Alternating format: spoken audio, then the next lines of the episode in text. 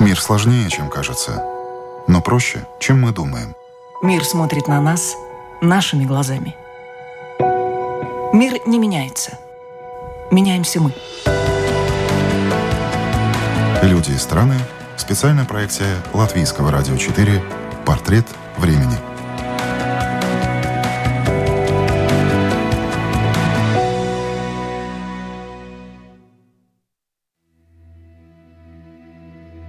В эфире Латвийского радио 4 программа «Портрет времени». У микрофона Роман Шмелев. Одной из самых заметных премьер последних нескольких дней, состоявшихся в Риге, была премьера фильма «К черту такую работу», рассказывающую о э, телеканале «Дождь» и его основательнице Наталье Синдеевой.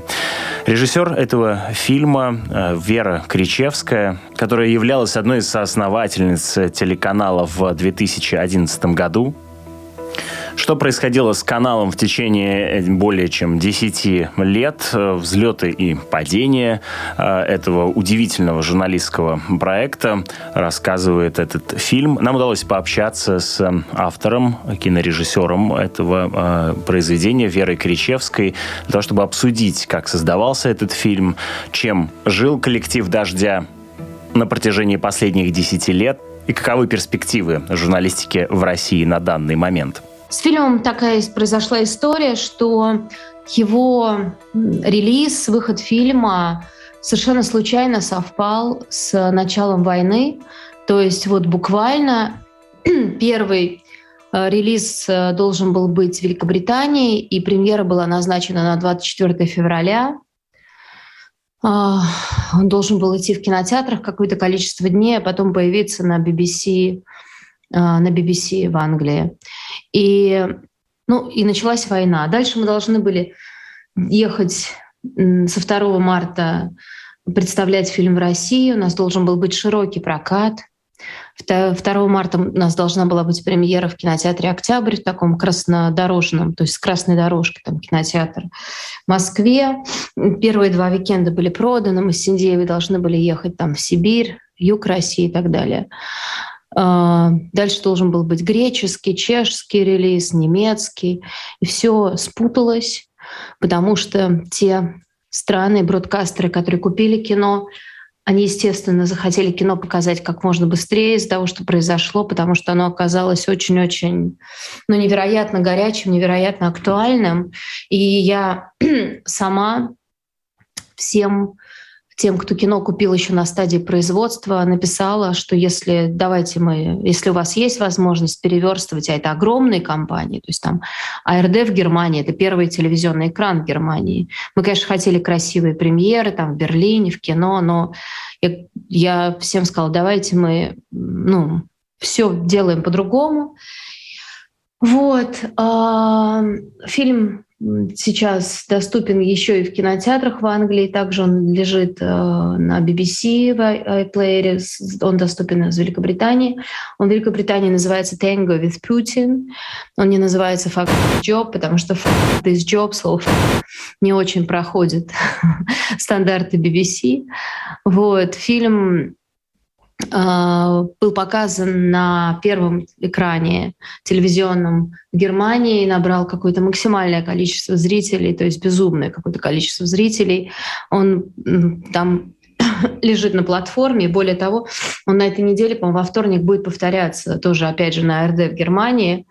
И в Германии же мы добавили к немецкой версии, потому что он полностью переозвучен, мы добавили еще российскую версию, она длиннее, оригинальную российскую версию на русском языке. То есть из Германии на ARD медиатека можно найти фильм и на немецком, и на русском языке, но опять же только из Германии. Фильм вышел на этой неделе в Норвегии, в Швеции. Через две недели он будет в Дании. Ну, вначале мы показываем его на фестивале, а потом на телевидении. У нас была скандинавская премьера в Финляндии в феврале и в Эстонии.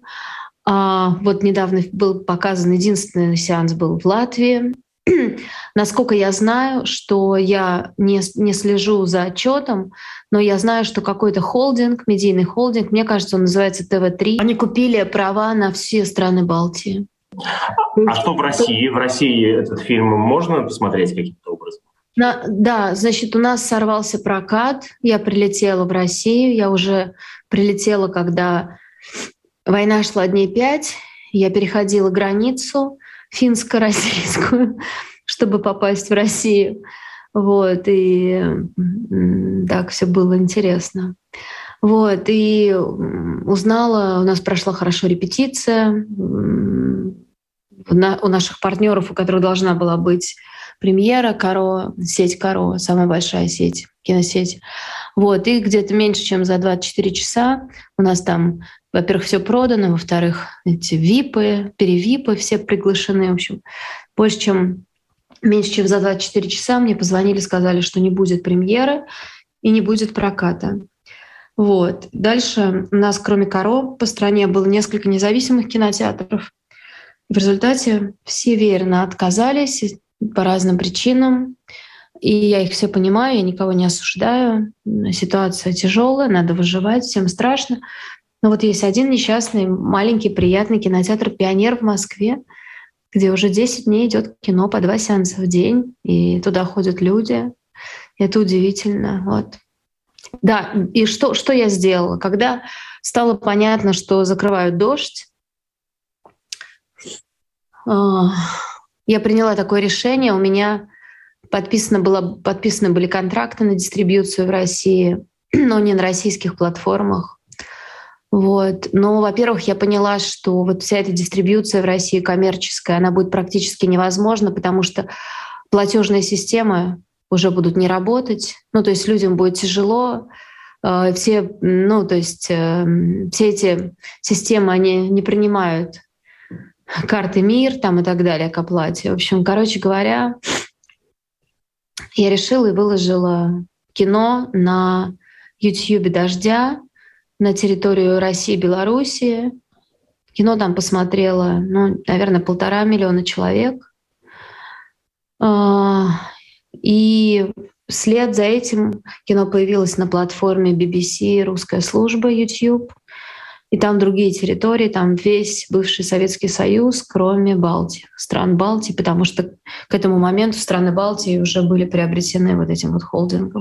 В Британии у этого фильма другое название, и, в общем, в общем другой месседж. Да? «Танго with Путин» — это скорее про отношения журналистов с властью вообще людей с властью. А вот «This job» — это, э, ну, насколько я понимаю, восходит к той реплике, которую произносит журналист «Дождя» Тимур Олевский во время событий на Майдане в 2014 э, году.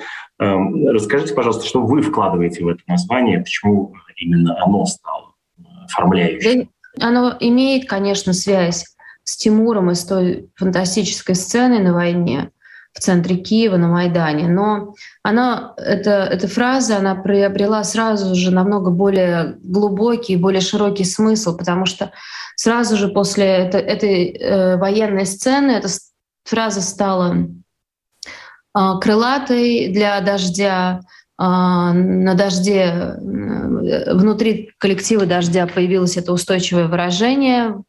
И, ну, не на английском языке, а на русском, естественно. И появился мерч, мы все очень любим футболки с этой фразой на русском языке.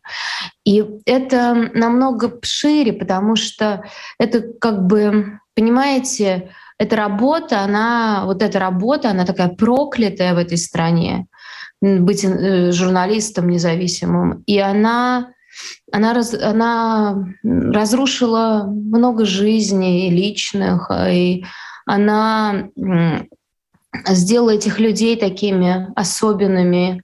Им тяжело жить в мирное время, им тяжело жить, э, с, создавать семьи с людьми, которые не в этой профессии, которые не могут понять, что такое жить в этом режиме. То есть это как бы вот this job, но мы все равно ее делаем, эту работу, ну потому что мы не можем ее не делать. То есть она абсолютно разрушающая, вот, но, но не делать ее невозможно. И, конечно, в связи с тем, что произошло сейчас, This Job совершенно точное название. Когда людям пришлось бежать, когда мы страдаем, когда мы в сложном очень находимся в выборе бесконечном, но все равно эту работу делаем. Как сейчас выполнять эту работу в существующих условиях в 2022 году во время войны в Украине с принятыми законами о фейках и так далее? Ну, на сегодняшний день в России нет журналистов, которые изнутри России а, рассказывают о том, что происходит на полях сражений, с цифрами, с танками, с картинками, которые очень много. Эта война уникальна, потому что в этой войне на этой войне работает огромное количество журналистов со всего мира из совершенно разных компаний, которых ничто не связывает друг с другом. Это, не знаю, Аль-Джазира, BBC, CNN, японцы. Ну, то есть у этой войны есть э, фантастическое количество свидетелей и фантастическое количество картинки, агентской, IP там, и так далее, рейтер. То есть в этом смысле эта война уникальна. То есть, э, грубо говоря, если бы эта война была на территории какой-то другой страны, закрытой, ну вот, например, даже, скажем, ну, например, я уж плохо помню, но во время чеченских кампаний, я не помню, что там было, но там наверняка работали какие-то бюро, которые уже были здесь, в России. Но количество репортеров, которые работают в Украине, оно просто немыслимо. Это все свидетели. То есть очень легко и быстро все верифицируется, и тут только сиди и работай.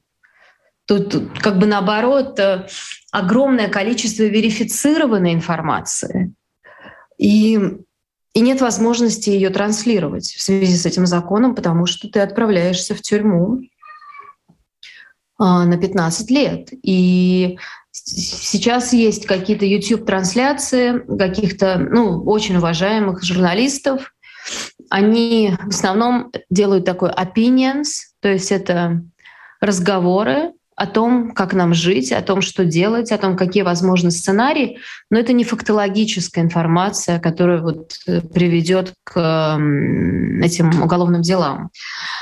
При этом, например, вчера вышел репортаж Елены Костюченко из «Новой газеты», из города Николаев.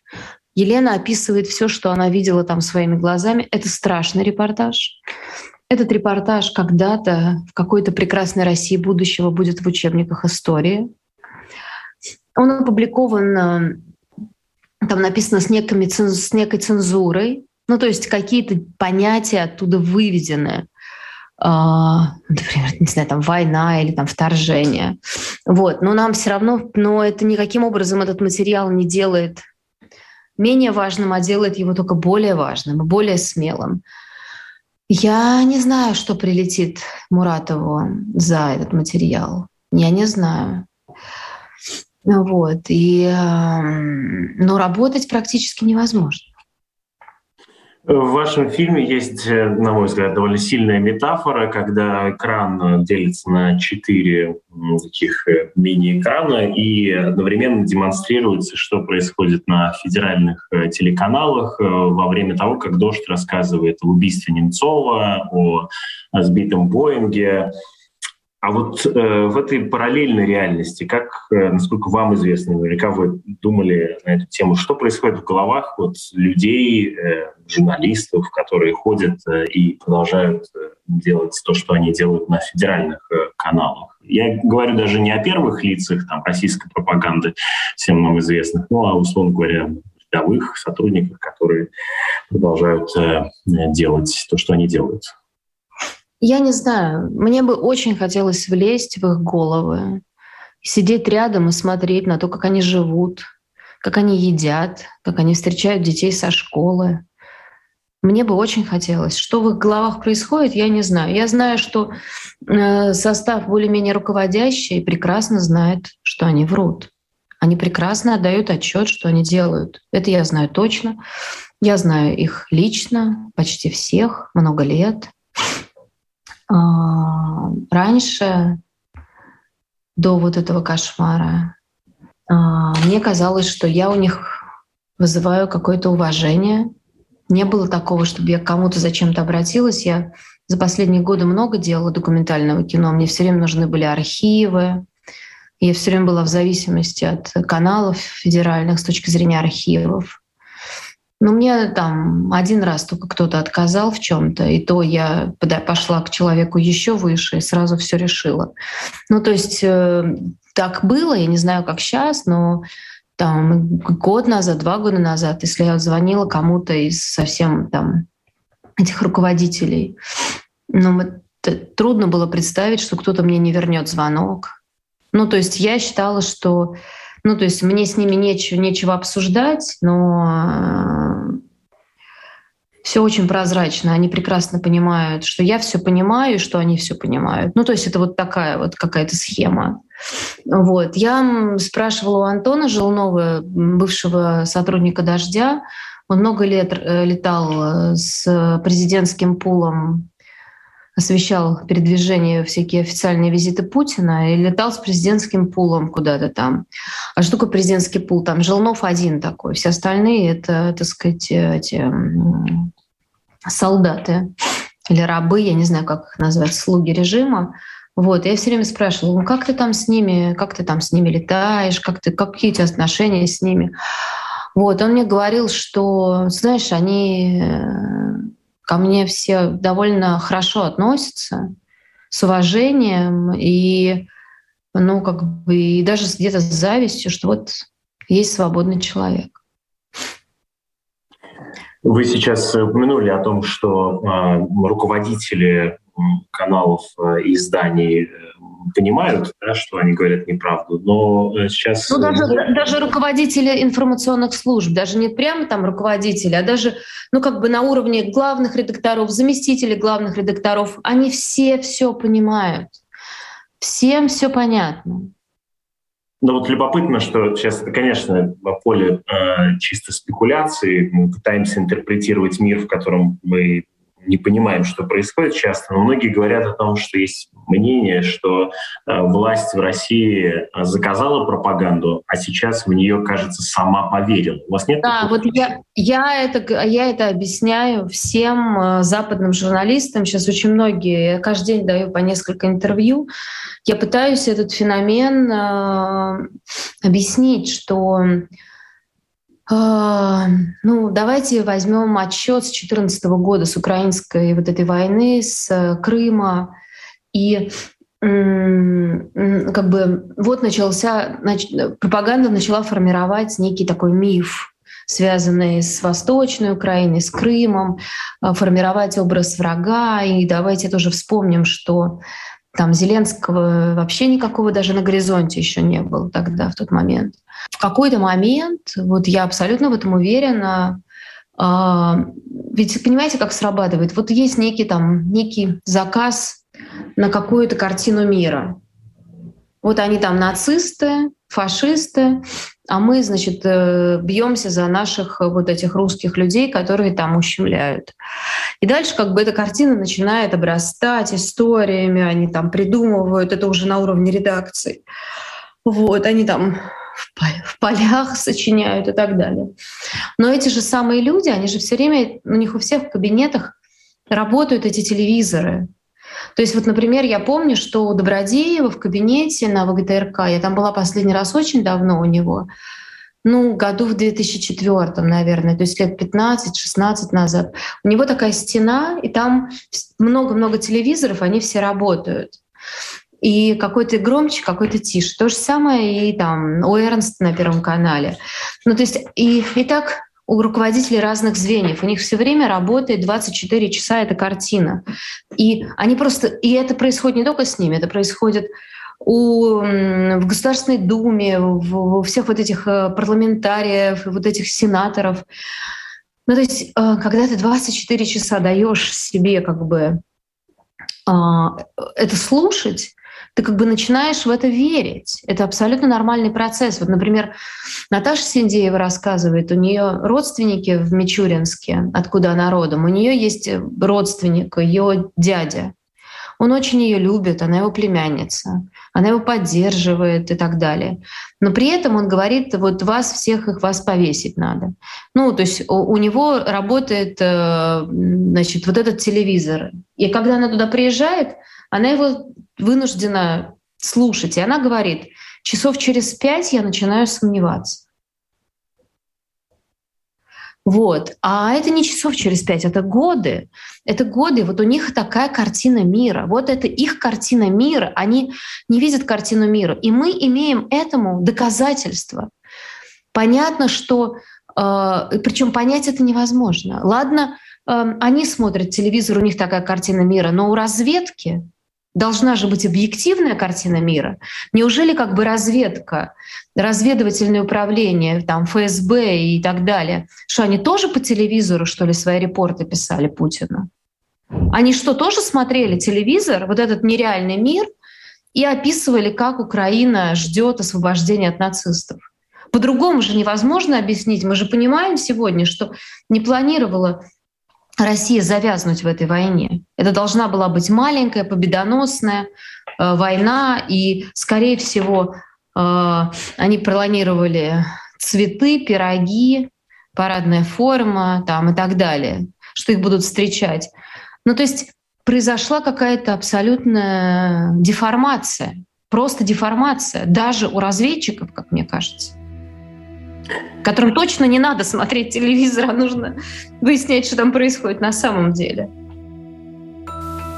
В эфире Латвийского радио 4 продолжает звучать программа «Портрет времени». Мы говорим с режиссером э, фильма «К черту такая работа» Верой Кричевской. Э, вы стояли у истоков э, основания телеканала «Дождь», и как в одной из рецензий на ваш фильм сказано э, «Удивительно смотреть историю оптимистичного канала глазами пессимиста».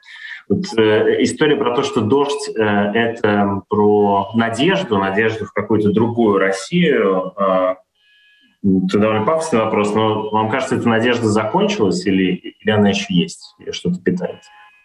А, ну вот как бы глобально, да, я по жизни пессимист. Ну вот пессимист. И э, я всегда смотрела на Наташин оптимизм как на какой-то придурь просто, ну, ну, на свойства характера. Ну, вот такой человек. Ну, то есть я никогда этот оптимизм не разделяла. А, наверное, надо было дойти до сегодняшней точки, чтобы посмотреть немножко по-другому на все на это. Я помню Москву, я из Петербурга, но я помню Москву 94-95 года очень хорошо. Я туда приезжала, я уже работала, и какие-то делала проекты тогда еще на российском телевидении. Ну, оно было вполне себе приличным. Там Светлана Сорокина работала в тот момент и так далее. Ну вот. я очень хорошо помню даже запахи этой Москвы, запахи и звуки той Москвы, которая открывалась. Я помню, как в каждом, каждой кафешке сидели люди и говорили на иностранных языках. Это было паломничество новых людей, денег, инвестиций. Это было такое время надежд, это все закручивалось. Я помню открытие первого Starlight дайнера, такого американского дайнера с молочными коктейлями, ужасной этой картошкой, всей этой едой около метро Маяковская в садике. Я так это все хорошо помню, эту энергию, вот этой открывающейся новой жизни, вот эту энергию надежды, ощущение, что сейчас точно все в твоих руках. А, вот сейчас я стала об этом вспоминать дня три как. Я вспоминаю об этом, может быть, из-за кризиса, потому что надо за что-то зацепиться сознанию. И я вот вчера сказала Синдеевой, она тоже хорошо помнит это время, она радио открывала, уже «Серебряный дождь» тогда. Ну вот, а у меня там были всякие телевизионные э, э, проекты и все такое. И я говорю, ты понимаешь, что неизбежно произойдет открытие России. Вот оно точно теперь произойдет.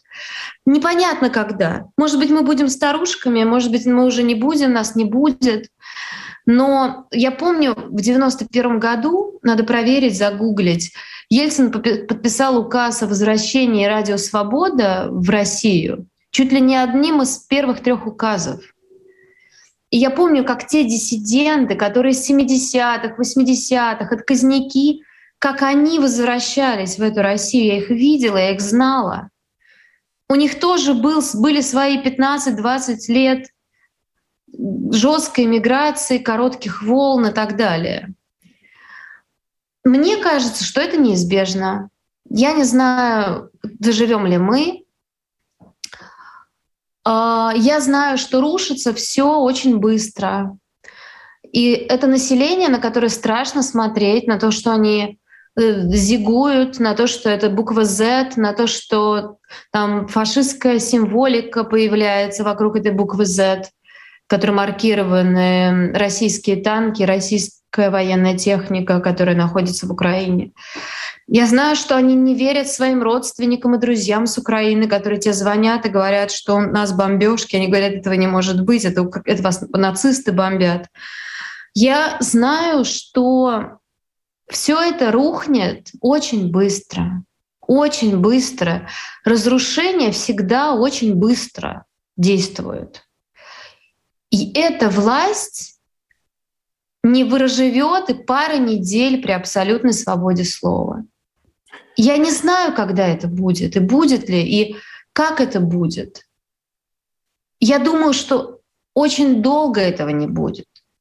Я думаю, что будет все намного хуже и хуже каждый день. Но у всего есть конец. Мы вступили в стадию конца, но этот конец может быть долгий.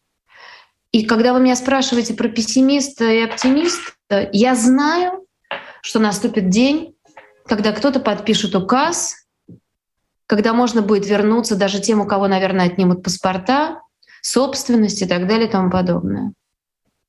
Э, возвращаясь опять же к тому, как дождь начинался, поправьте меня, если я ошибаюсь, но вы как раз э, на тот момент отвечали за новостное содержание дождя. Э, вот на тот момент было ли у вас ощущение, что дождь противостоит вот этой вот ложной картине мира, которая питается пропагандой? У нас не было задачи противостоять. Мы не делали канал как фронту мы эм, решили, что нам, ну, как бы наплевать на законы рынка, на законы пропаганды, телевидения. Мы решили, что мы рассказываем о том, что происходит здесь и сейчас вокруг нас. Вот это наше правило. Мы рассказываем о том, что мы видим. У нас не было никогда и нет никакой политической повестки. Никогда. Никогда дождь э, не там, заигрывал с какими-то партиями. Да, там были какие-то Наташины надежды на Медведева, это в фильме очень подробно отражено. Но, слава богу, ни до какого там тандема не дошло, и дождь не стал медведевским медиа. Может быть, бы и стал, если бы у Медведева были органы всякие, он бы пошел на второй срок. Но это не случилось.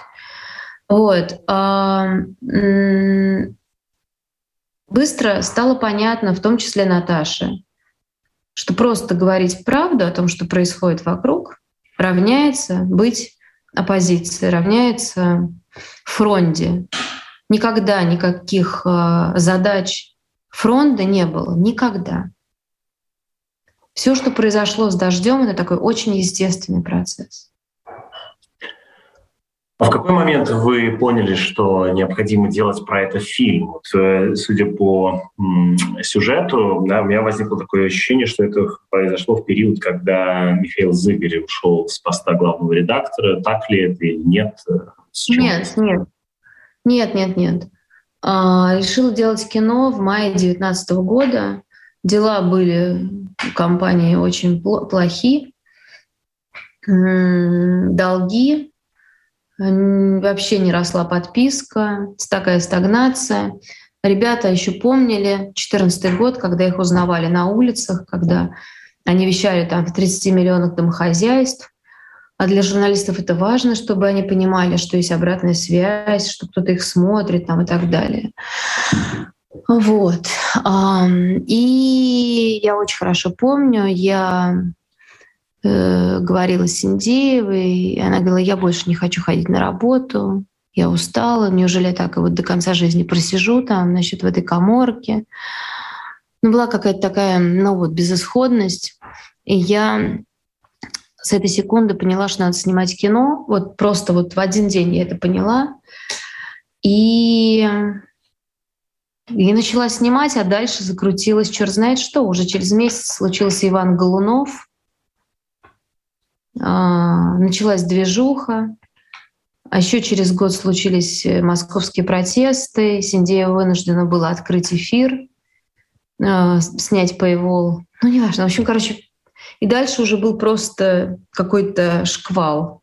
Возвращаясь к названию фильма, в связи с событиями в Украине, э, мемом фактически стала фраза ответ э, на призыв сдаться военным острова Змеиный. Э, вот сам по себе кажется, что нормализуется мат. С чем как вы это связываете? Да я не знаю, вряд ли он нормализуется. Я же не назвала этот фильм на русском языке, да, то есть у меня же, я же решила, что я легализую фразу Олевского в английском переводе, еще к тому же с «at» вместо «you». А, но в России вообще ничего не легализуется. В России Э, мат уже просто там фактически запрещен. Еще они только уголовку еще не, не устроили за мат. Но в реальном мире, в реальном мире, когда ну, такие эмоции, ведь и та, и другая фраза сказана под пулями, в момент э, реальных боев,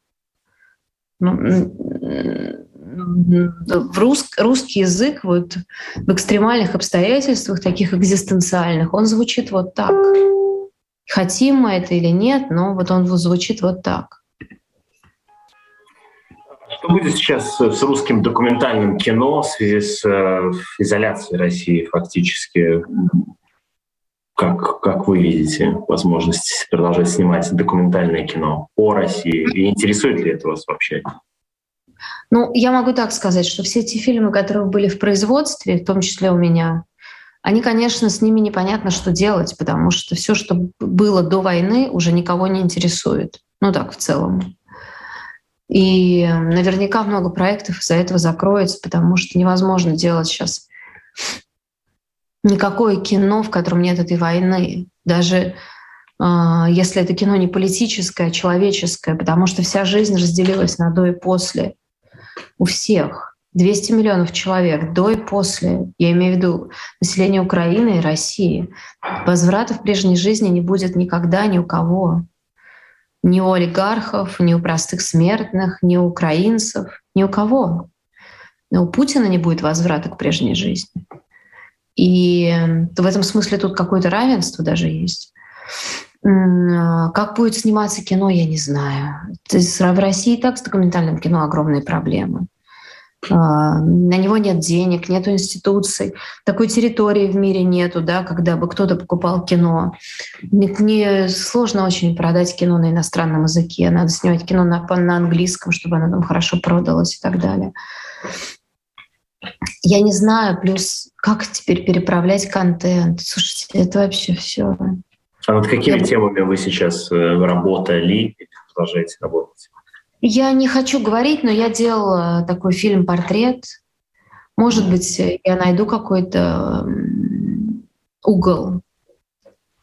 Вот. А, ну, конечно, я просто сейчас никуда не могу поехать, потому что у меня выходит кино во всем мире, и у меня очень много этих поездок и фестивалей, еще там три недели.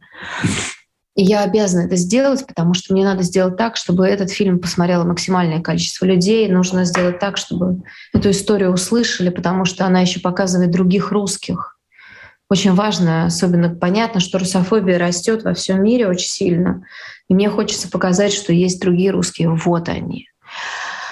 Это важная миссия сейчас у этого фильма, но, конечно, больше всего я хочу ехать, просто брать камеру и ехать границу с Польшей. Больше ничего не хочу. А про других русских. Э, опять же, вопрос об изоляции в России. Бесконечное огромное количество санкций, фактически выжженная в технологическом смысле земля. Вот, э, как вам кажется, да, не приведет ли к обратному эффекту того, что в протестный электорат из России уедет окончательно, ну а в России народ еще больше обеднеет и фактически надеяться на то, что он каким-то образом будет, будет менять э, ситуацию в России, менять режим не приходится. предсказать сложно. Все предсказания, которые мы все делали последние месяцы, они не сбылись. Если люди, если у людей сильно поменяется жизнь, она поменяется очень сильно. Наверное, какой-то процент людей начнет задавать себе вопросы. Почему это случилось?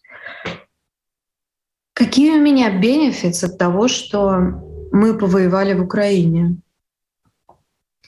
Ну, вот есть минусы, должны быть плюсы. Какие у меня плюсы от того, что мы повоевали в Украине? Мы себя чувствуем сверхдержавой? Но какая сверхдержава сегодня без Apple Pay? Ну, серьезно. И без самолетов, запчасти которым перестанут поставлять. Я думаю, что особенно вот этот вот кластер конформистов, таких людей, которые успешный средний малый бизнес, потом там же армия государственных чиновников молодых, там армия счастливых молодых людей в Москве. Их армия. Я, у меня с ними нет никаких знакомых. У них счастливая, прекрасная жизнь. И они все так или иначе связаны с госструктурами, банками и так далее. Чьи-то дети, их очень много. Армии. То есть вы заходите в какое-то место, даже не понимаете, кто все эти люди. Вот, и они все безумно счастливы. То есть в целом это ужасное вот это вот счастье такое дикое для меня. Вот, я думаю, что они э, могут начать задавать вопросы, что произошло, ну, почему жизнь так поменялась. Но это в Москве. Что будет, э, что будет э, в других местах? Мне, о, слушайте, очень сложно предсказать. У нас есть опыт — у нас есть опыт, когда, а, ну, как говорят, что все-таки дефицит продуктов, дефицит еды вывел сотни тысяч на протесты в конце 90-х, крах вот этой советской системы, отсутствие денег, и что вот люди вышли массово от бедности, от голода на улице, и рухнул Советский Союз. Может быть, так будет, а может быть, нет. В принципе, Россия большая страна. Там, по идее, можно производство импортозамещения сделать, но тогда придется с воровством бороться. А это какие-то репрессии уже другого круга, потому что все, что мы понимаем даже про то, что сейчас происходит с российской армией, мы понимаем, что разворовано просто все, ну то есть вообще все, ну то есть э, нам показывали невероятные сверхзвуковые какие-то черт какие ракеты все эти годы и говорили, что это вторая армия в мире, я уж не знаю, какая первая. А я смотрю на этих несчастных детей 18-летних, просто слезы льются на них смотреть, которых отправили э, на фронт и полевые кухни не подвезли. В эфире Латвийского радио 4 прозвучала программа «Портрет времени». Ее героиней стала российская журналистка, телережиссер, продюсер Вера Кричевская. С ней побеседовал Роман Шмелев.